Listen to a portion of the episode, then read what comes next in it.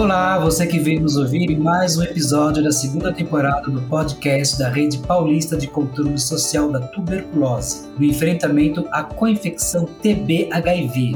Nessa temporada, com foco especial em mobilização social. Essa é uma atividade que conta com o apoio da Coordenadoria de IST-AIDS da cidade de São Paulo. Eu sou José Carlos Veloso. Olá, eu sou Célia Reis. Olá, eu sou o Pierre Freitas. E juntos vamos conversar com uma parceira do Comitê Estadual da Tuberculose, que é a Ângela Taira. A Ângela é enfermeira, trabalha na vigilância epidemiológica do Programa Estadual de IST-AIDS do Estado de São Paulo e também faz parte do Comitê Estadual de Controle Social da Tuberculose aqui da Secretaria Estadual de São Paulo. Oi, Ângela, tudo bom? Fala um pouco de você e do comitê, Ângela. Tudo bem, Veloso. Agradeço aí a oportunidade de estar com vocês, conversando sobre as atividades do comitê. Eu trabalho aqui né, no Centro de Referência e Treinamento, a gente tem a vigilância epidemiológica local e estadual, né, das, de todas as DSTAs do estado de São Paulo. Então, a gente trabalha com HIV, sífilis, AIDS, sífilis congênita, sífilis na gestante, gestante HIV, criança exposta, né? A gente, nós somos responsáveis pelas atividades de vigilância do Estado, né? Hoje, assim, eu tô, tô trabalhando mais numa, em direção de organizar e divulgar as informações da situação da tuberculose e infecção latente da tuberculose entre pessoas vivendo com HIV AIDS no Estado, né? E a partir disso, a gente das informações tabuladas, organizadas, né, a gente pode estar tá discutindo para propor ações necessárias para prevenção e controle da TB e infecção latente nessa população, né, no programa de STIs. Então, assim, eu também divulgo informações do, de tuberculose entre os vários grupos de WhatsApp dos, dos, programas, né, de TB, do Comitê de Controle Social da TB e do Programa Estadual de STIs. Né, a gente tem um grupo de, de profissionais de saúde que dirigem as regionais e municípios do estado. Então, assim, as informações que eu recebo, que eu tenho, né, via a Rede Nacional de Comitês, e do Comitê de Controle Social de São Paulo, eu acabo divulgando nos grupos aqui né, do, do Programa Estadual STIs. Ô, Ângela, fala pra gente um pouco como é que funciona o, o, comitê, reuniões, qualquer um pode participar, como é que é a história do comitê, Ângela? Olha, eu estou participando do comitê desde, vou fazer 10 anos né? Acho que foi depois de aquela parte lá que o pessoal acabou montando, implementando bastante, né? Com, a, com o Fundo Global antes de, 2000 e, de 2010, não é isso, Veloso? Eu já entrei numa época posterior, né? E eu acabei indo como representação do programa estadual, né? Dentro do Comitê de Controle Social da Tuberculose. E lá acabei, né? Começando a engatinhar. Eu acho que assim tem muita. Eu participo das reuniões, são reuniões mensais né, ordinárias do comitê, a gente tem algumas extraordinárias com a comissão executiva e a gente lá, né, pelo que a gente, o programa de tuberculose, ele acaba estimulando a participação das regionais e municípios, né, com maior incidência de tuberculose no estado. E acaba também estimulando que, que tenha mais participação social, né, de organizações é, organizadas, né? universidades, é, outros, outros serviços que não né, só das secretarias municipais e estaduais, né, estadual. Tá, então é um comitê meio misto, né? Um comitê com profissionais de saúde, sociedade civil, academia, enfim. É, eu, eu, também participo desde participei um tempo, né? Um pouco na época do Fundo Global. Para quem não sabe, a gente teve um projeto do Fundo Global em São Paulo. O Fundo Global é, é o Fundo Global para combate à AIDS, malária e tuberculose no mundo, né? A gente teve um projeto grande no Brasil, aliás, que foi de 2007 a 2012, e foi nesse processo que foram começando a ser implantados comitês, né? No princípio, comitês metropolitanos, né? Foram e a gente deve estar aí, se não me engano, com 14 comitês, né, Angela? Ah, não tem, é, deve ser mais ou menos isso. Eu sei que essa semana teve mais um estado que criou um comitê estadual. Aham, né? Aham. Mas aqui no estado de São Paulo, a gente tem a, a, aqui esse comitê estadual, que acho que era o metropolitano, não é isso, Veloso? E tinha da Baixada. tem Baixada e tem Ribeirão, mas a gente não se fala muito, né? Ainda não está. Temos que estar tá melhorando aí a comunicação entre os Olá, Ângela. Ângela, agora vamos falar dos temas que são abordados, né? Qual a importância da coinfecção TB-HIV dentro do comitê e como é feito, né, o monitoramento no estado? Pode falar um pouquinho para a gente? Olha, a gente assim, no comitê, eu acho que assim, é, a gente acabou tendo uma aproximação, né, do trabalho conjunto dos dois programas, né, o programa de tuberculose e o programa de TB-HIV. Praticamente os casos de, de pessoas vivendo com HIV e tuberculose correspondem a cerca de 10%, né? 9 a 10% dos casos de totais de TB. A gente tem cerca de mais, um pouco mais de 20 mil casos ao ano de tuberculose e desses aí, 2 mil tem também o HIV. Então, assim, eu tenho trabalhado como vigilância, trabalhado é, com mais aproximação né, dos casos de TB e LTB em pessoas vivendo, e, e daí eu acabo fornecendo para o programa estadual, né, que daí vai verificando, olha, precisa de mais, outro, a gente ainda tá, tem uma taxa de cura, né, entre os casos de tuberculose baixa, ele fica em torno de 50%,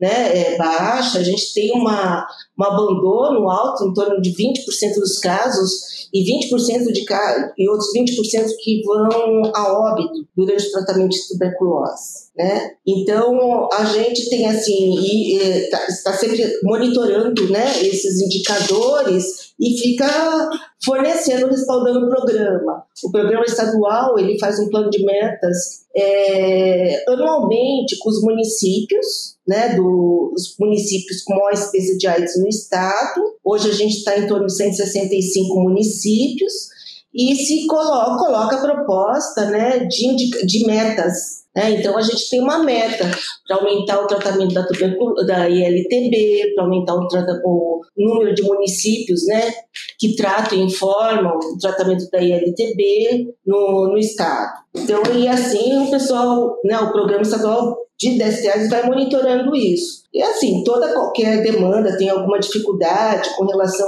a algum tipo de tratamento, encaminhamento os casos de TB HIV, né, a, a gente é, acaba trazendo aqui para o programa, para a diretoria do programa, né, e às vezes, e muitas vezes precisam a coordenação dos dois programas se reunir para resolver uh, algumas, algumas demandas. Então, assim, no, no, no nas, nas, reuniões do, comitê aparece de tudo, né? Tem vários, sempre tem algum ponto de pauta, mas às vezes tem uma, um informe que acaba virando pauta, né? E a gente acaba estimulando a participação do, de, das pessoas que estão, né? Que estão participando das reuniões a gente solicita, né, que todo mundo, que, que os municípios, esses, a gente é do gestor, né, porque a gente é da gestão municipal ou estadual, estimula que tenha participação da sociedade civil lá em cada região, em cada município, mas ainda muito incipiente, né, a participação social, né, das regionais e municípios do estado para a tuberculose. Precisamos implementar mais isso. Sim. Ângela, é, quais são os desafios para os serviços de HIV é, no enfrentamento com a infecção TB-HIV? Que a gente sabe que tem uma, uma, dificuldade em alguns equipamentos, né, até de fazer o, o PPD, de solicitar o PPD para identificar se de fato esse paciente é, está também é, com a TB ativa, né? É, o PPD, né, ele é feito para lá tudo nos serviços, mas assim, é, parece que agora, atualmente está tendo alguma, alguma falta, que nem assim, no município de São Paulo, está tendo uma, um sistema de referência, né, para poder realizar o PPD. Mas hoje a gente tem é, o IGRA, né, é um exame de que colhe sangue e vê se a pessoa tem contato ou não. Ele é similar ao PPD, ele tem uma especificidade e, e sensibilidade boa, né? E, e ele está disponível agora no SUS para pessoas com CD4, para pessoas vivendo com HIV AIDS, com CD4 maior que 350, tá? E para diagnóstico da ILTB, né, tem uma recomendação nova de 2018 para cá, que se a pessoa vivendo tiver com CD4 menor que 350, menor que 350 de CD4, ele já tem uma indicação para tratar a infecção latente, desde que afaste a TB ativa. Para afastar, precisa ter um bom exame clínico, né, exame de raio-x, para afastar a tuberculose ativa. Daí faz o tratamento da infecção latente. Ô, Ângela, explica para gente o que é PPD, porque lembra que a gente não sabe o que é PPD. O que é PPD? PPD é o é, ele é proteína proteica purificada, é o teste tuberculínico. A pessoa é, vai lá, pega um, um, pouquinho né, desse daí, ele é aplicado intradérmico no braço do paciente. Depois de 48 horas, a pessoa volta e isso é medido, né, se ele tem alguma reação a essa, a essa aplicação. Se tiver, a pessoa vivendo mais 5 milímetros, né, é indicativo que ela tem talvez. A pessoa a, vivendo com HIV AIDS. É, talvez ela tenha a infecção latente, né? Mas, e pode ter também a. E o que, que é infecção latente? O que, que é esse LTB que você falou aí? infecção latente, que assim, é calculado que um terço da população já teve contato com bacilo da tuberculose. E ele pode ter vindo lá, ter uma lá, ter sintomas, né, de uma virose, uma infecção, alguma coisa assim, febre e tal, e passou desapercebido, né, depois regrediu, né, e não tratou, não foi feito diagnóstico de tuberculose. E ele fica ali latente, né, no organismo da gente. E a pessoa diminui a unidade, isso daí pode fazer uma, a gente chama que é reativou a tuberculose nele. E faz uma infecção e faz a entendeu? Então assim, o que que pode, né? Pessoas com alta probabilidade de diminuir a imunidade, pessoas vivendo, né? Às vezes as pessoas. Uhum, pessoas vivendo com É, a ter, ter, assim, a depressão, ele abaixa a imunidade, daí a pessoa pode ter uma reativação da tuberculose, é, diabetes, entendeu? Ele fica latente. Então, essas pessoas, assim, quando tem, é, fazem essa avaliação e vê que o PPD, tem a prova, né, ou o IGRA for positivo, é, ele tem que ser avaliado se deve ser tratado ou não para essa infecção latente. Essa infecção latente, né, o tratamento dela vai proteger a pessoa, o trabalho que tem pessoas vivendo com HIV, de, de 8 a 9 anos. Vai proteger contra a tuberculose, tá? Então, assim, isso é uma coisa que esse daí, pessoas menores de 350, é uma recomendação nova, né? Quando a gente fala nova, assim, de 2018 para cá. E daí isso está sendo sempre divulgado é, em reuniões, médicos, congressos e tal. Mas assim ainda é bem lento, né? A gente está vendo que é, o número de pessoas tratadas da infecção latente ainda é pequeno no estado. É, não, essa pergunta, essa questão que o Pierre traz aí, eu acho ela importantíssima, porque a gente tem um grande problema com relação a, a realmente cumprir as metas de, de prevenção né, da ILTB, da, da infecção latente por tuberculose, principalmente essas pessoas vivendo com HIV AIDS, né, nos serviços de AIDS, que não era para ter, né, era para ser uma coisa bem mais tranquila, mas tem aí uma certa dificuldade, né, é, de, de, enfim, de, de, cumprir com as metas, de pedir o PPD para todo mundo, né, para todas as pessoas que vivem com HIV AIDS, com menos de 350 de CD4 ou com mais de 350,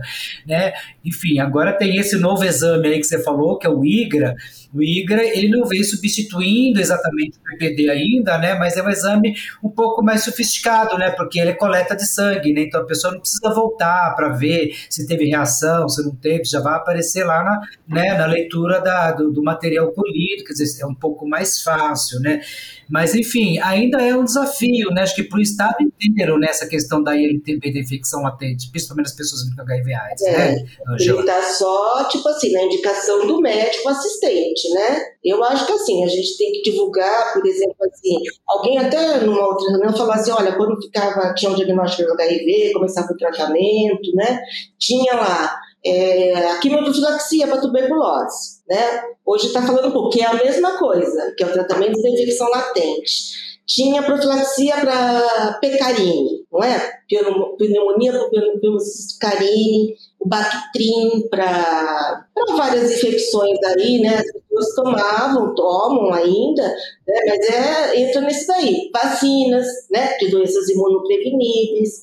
Então, assim, o que a gente acha também é que, assim, não pode ficar só na mão daquele médico assistente. Às vezes o médico assistente vê só do ponto de vista clínico, né? Isso daí é uma questão que outros profissionais de saúde também têm que estar atento. Olha, e aí, infecção vai tratar também? Assim como, cadê as vacinas, né? As outras vacinas que a pessoa precisa para se cuidar. Eu acho que, assim, é importante imprimir para as pessoas e vendo, né?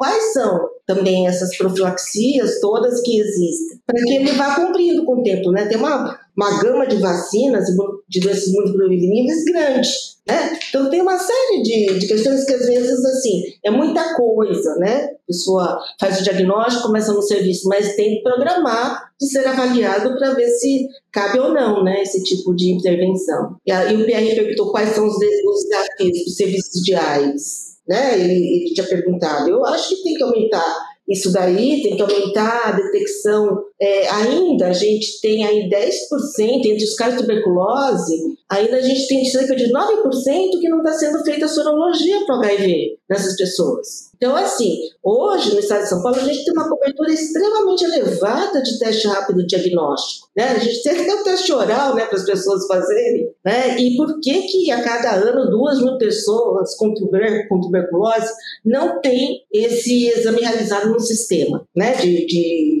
de notificação. Pois é, porque é um, servi é um, um exame que está no serviço público, né? E outra coisa, a gente tem uma taxa bastante considerável de óbitos entre com infecção TB-HIV, né, Ângela? Em cada 100 pessoas, né, 100 casos de tuberculose e HIV, a gente tem 19 a 20 morrem, né? E dá, no ano dá mais de 300 óbitos, né? Durante o tratamento da tuberculose. Muito porque as pessoas se descobrem é, com HIV quando tem o diagnóstico de tuberculose entre esses casos. Então, assim, quem tem tuberculose está com uma imunidade muito baixa entre pessoas vivendo. Tá? O, o, Ministério fez lá um trabalho de relacionamento de bancos de dados, né, do banco de tuberculose com o banco de antirretroviral e CD4 do carga viral, e que mostrou que assim, 50% dos casos de TB-HIV começam o tratamento do HIV com o diagnóstico da tuberculose. Entendeu? E assim, ainda nesse, nesse, na notificação de tuberculose, a gente também vê que só 50% tem lá registrado que está usando antirretroviral, né? E a gente vê que quem toma antirretroviral mais o tratamento da tuberculose supervisionado tem uma taxa de cura muito mais elevada, né? Do que quem fica fazendo supervisionado. Mas assim, tem que tudo estar tá avaliando, né? É um desafio, porque assim, entre, na co-infecção, a gente tem pessoas vivendo em situação de muita alta vulnerabilidade social e individual, né? Pobreza, é, é, mora na rua, é, usa drogas, né? então a gente tem assim um conjunto né, de vulnerabilidades que faz com que o serviço tenha que tá, ter um plano, fazer um plano de terapêutico singular né, para essas pessoas.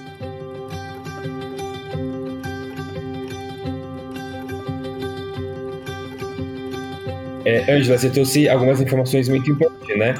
É, os dados onde poucos médicos solicitam os exames de, HIV, de tuberculose para pessoas que estão em tratamento de HIV. E o quanto isso é importante para ter uma qualidade de vida, né? É, como que você é, visualiza essa questão e da dificuldade de algumas unidades de saúde é, construir esse plano de tratamento terapêutico individualizado para cada paciente? Isso pensando e refletindo ali junto né, nas vulnerabilidades é, sociais que esse paciente está inserido e que muitas vezes ir com uma determinada terapia ou com um determinado caminho dentro desse tratamento é, às vezes isso não é viável para aquele indivíduo, por, por conta das questões sociais ali, das vulnerabilidades sociais que ele está inserido, né?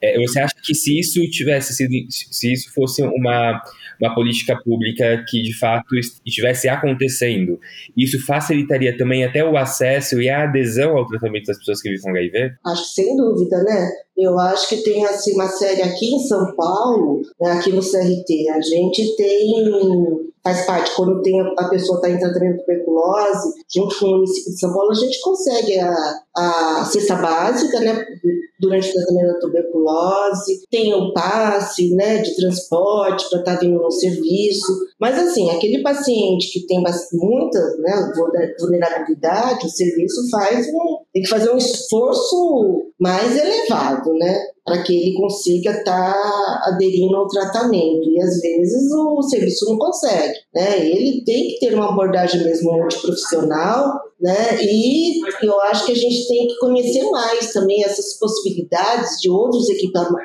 outros equipamentos sociais, né? Nesse nesse tratamento, né? Da coisa não só com a gente lá do que a gente tem da saúde, né? A gente ainda trabalha muito com essa questão lá da, de tratamento nos serviços e tal. Né? A gente tem que verificar outras formas para a gente conseguir adesão desse, dessa população aí.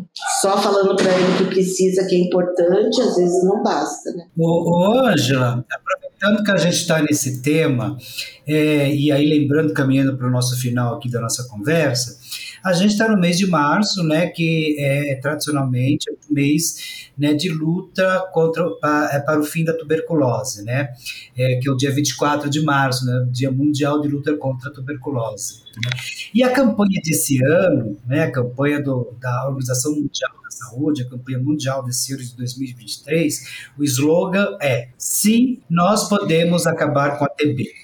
Esse é o slogan mundial e que os outros governos vão aderir ou não, coisa e tal. O Brasil geralmente adere, né, inclusive o movimento social adere à campanha e coloca a campanha né, numa discussão política, coisa e tal. Né, e o que é que a gente está, enfim, a gente está fazendo esse ano. Né? É, na sua opinião, né, é, como é que a gente pode acabar com a tuberculose? Você, enquanto profissional de saúde, profissional que trabalha com HIV e com tuberculose. Como é que é isso? Você acha que a gente pode acabar mesmo com a tuberculose? Eu acho que a gente precisa ter, é, tipo assim, um medicamento, a gente também, assim, até para o tratamento da infecção latente também deu uma melhorada, né, que é nos seis meses, a gente pode fazer uso de uma que usa em duas semanas, 12 eh, semanas, né? São três meses, diminui uma tomada por semana, mas ele tem que vir obrigatoriamente no serviço de saúde. Eu acho que a gente vai ter que trabalhar muito, muito, muito com prevenção, né?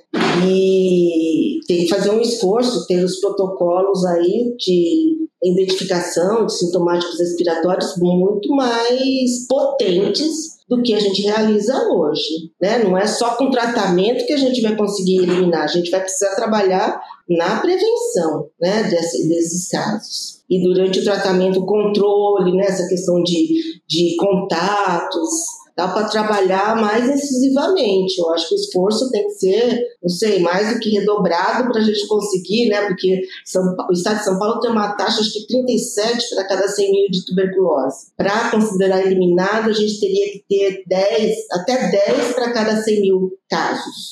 Né? Se a gente tem hoje 22, 22 mil casos, a gente teria, para eliminar, a gente teria que ter no máximo 7 mil casos de tuberculose no estado de São Paulo. Né? E a, a, a, a, co-infecção tem que estar tá aí, trabalhando para estar tá, é, prevenindo né, esses 2 mil casos ao ano que a gente tem de co-infecção, porque eles estão nos serviços de saúde. Né? Mas isso, assim, eu acho que para eliminar a tuberculose tem que ser uma ação muito maior do que dos equipamentos de HIV/AIDS. Para a gente é de grande importância, mas ainda as pessoas vivendo estão nos nossos serviços. Esses que vão a óbito que estão escapando do diagnóstico de HIV, né? Então, assim, infelizmente, quando a gente eu, eu vivo, né, nessa, nessa, no serviço aí de HIV/AIDS, a gente só fica ouvindo HIV, sífilis e tal. Você vai fora dessa bolha, pessoal, ah, ainda tem casos de AIDS, ainda tem casos de tuberculose, né? Porque acho que assim, pessoal, eles falam, não tem mais, ninguém fala mais na televisão, na rádio, no, né, nos meios. A gente tem que melhorar a vinculação, né, dessas informações certas, né, corretas sobre essas doenças aí. Se a gente quer eliminar, a gente vai precisar melhorar essa questão da comunicação, disseminação de informação, porque para evitar 20 mil casos ano, né, diminuir para um terço, precisa de muito trabalho ainda. É verdade, né? É um desafio, é um desafio imenso, né? Os protocolos existem e a gente vai tem que trabalhar assim. Eu acho que nós, profissionais de saúde, temos que trabalhar para implementar os protocolos que existem de saúde pública, né? Nós temos esse dever sempre, mas ele vai além, né? Nós temos uma boa fatia daquele pessoal que entra, né? Tem o diagnóstico e estão nos serviços Agora, o pessoal que está fora, né, a gente precisa trabalhar com essa questão aí de comunicação. Pois é, é eu, eu, acho que você traz aí um desafio. Na verdade, são vários desafios, né, Ângela? Na área da prevenção é a questão da comunicação, é a questão do rastreamento de contatos, a questão da tratamento ILTB da infecção latente antes que ela se torne uma tuberculose. E aí, na área de tratamento, é a questão da adesão né, do usuário ao, ao tratamento, que é o tratamento, embora é um tratamento simples, mas é um tratamento com vários efeitos colaterais, então adesão, então ver as condições desse, desse usuário. Né? Hoje em dia a tuberculose ela tem muito a ver com a questão dos determinantes sociais né, para a saúde.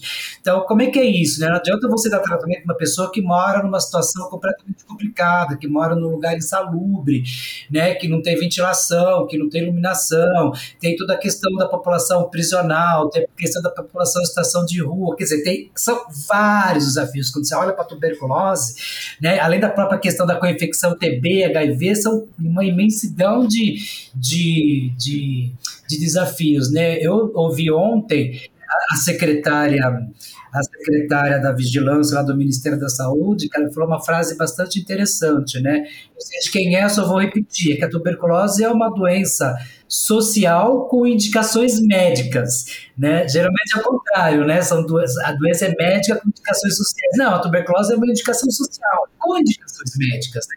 Então, assim, não dá para trabalhar só fazendo tratamento né? e só na área de saúde. Tuberculose tem a ver com tudo, né? Questão social, proteção social, então é tudo, né? Questão social, determinantes sociais, saúde, moradia, transporte, emprego, enfim, tudo isso que a gente está vivendo é, com muita força aqui no país nos últimos anos, né? Questão da, do abismo social, né? Da diferença social e da pobreza e da fome e tudo mais, tudo isso é o grande desafio para a tuberculose, né?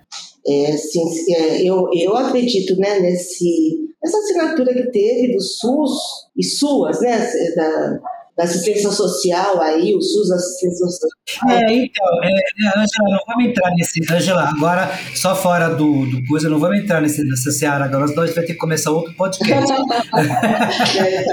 Bom, é isso, gente. Pierre, Célia, tem, tem mais alguma questão para a nossa convidada, para Ângela? Bom, eu só queria agradecer a Ângela, porque o trabalho circulando a informação é o papel da Ângela nos comitês, né, Ângela? Parabéns, a gente fica super informada com as suas colocações direto, as suas postagens, né, deixando a gente bastante atualizada.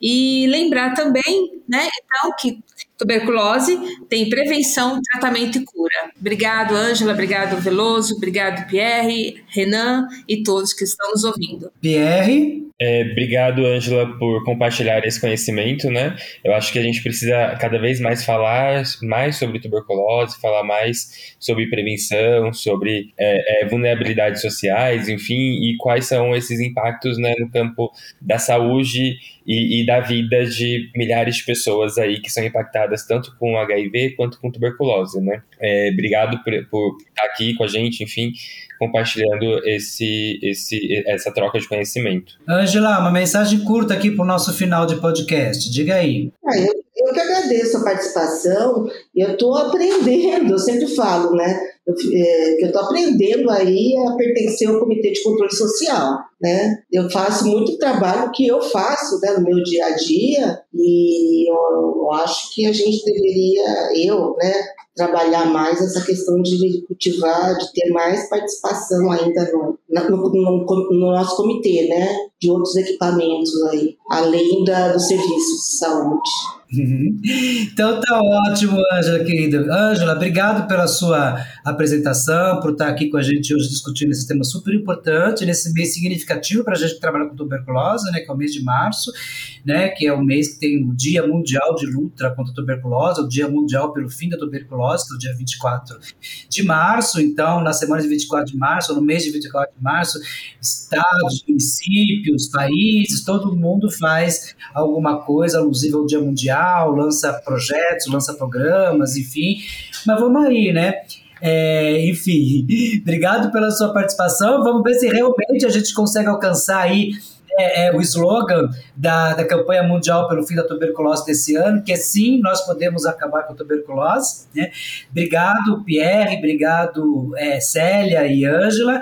Lembrando que essa é uma atividade do projeto Ações Colaborativas para o Enfrentamento com Infecção TB-HIV, Mobilização Social, é, que tem o apoio da Coordenadoria Municipal de IST HIV AIDS aqui da cidade de São Paulo. A gente, além do podcast, a gente tem as nossas lives mensais, a gente vai ter uma próxima live no dia 24 de março agora, é, falando um pouquinho sobre é, os planos de, pelo fim da tuberculose no estado, no município de São Paulo e o plano nacional, né? Então, no, no, acompanhe a gente nas nossas redes sociais, nosso Facebook, arroba Rede Paulista TV, é, o nosso podcast nas principais plataformas de educador de podcast e a gente tem as nossas rodas de conversa em serviços, organizações que a gente faz presencialmente com o tema TB, HIV também uma, duas vezes por mês, enfim, quantas vezes a gente for chamado, aí a gente vai, a equipe do projeto vai, que sou eu, é, o Pierre e a Célia, a gente vai e promove então aí essas atividades presenciais com relação à coinfecção TB e HIV. Né? Gente, obrigado pela conversa e até uma próxima. Tchau, tchau.